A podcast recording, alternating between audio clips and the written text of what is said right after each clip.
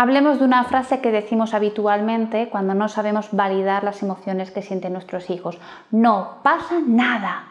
No te has hecho daño con lo valiente que tú eres. No vas a llorar, pero si tú ya eres mayor, ¿no? Estas frases que relacionan el que soy mayor con el no poder llorar realmente hacen muchísimo daño. No pasa nada. ¿Cómo que no pasa nada? Claro que pasa. Me he caído, me he asustado y no me gusta que los demás me vean cuando me hago daño. Claro que pasa, tengo mis motivos para llorar, así que que alguien dé valor a lo que me está sucediendo, que alguien ponga palabras a lo que estoy sintiendo, que alguien me dé permiso para llorar.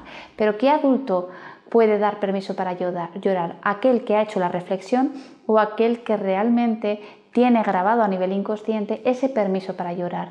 Quien de pequeño ha escuchado en más de una ocasión que o bien los niños no lloran, o que eres mayor para llorar, o que llorar es una cuestión de niñas, ¿sí?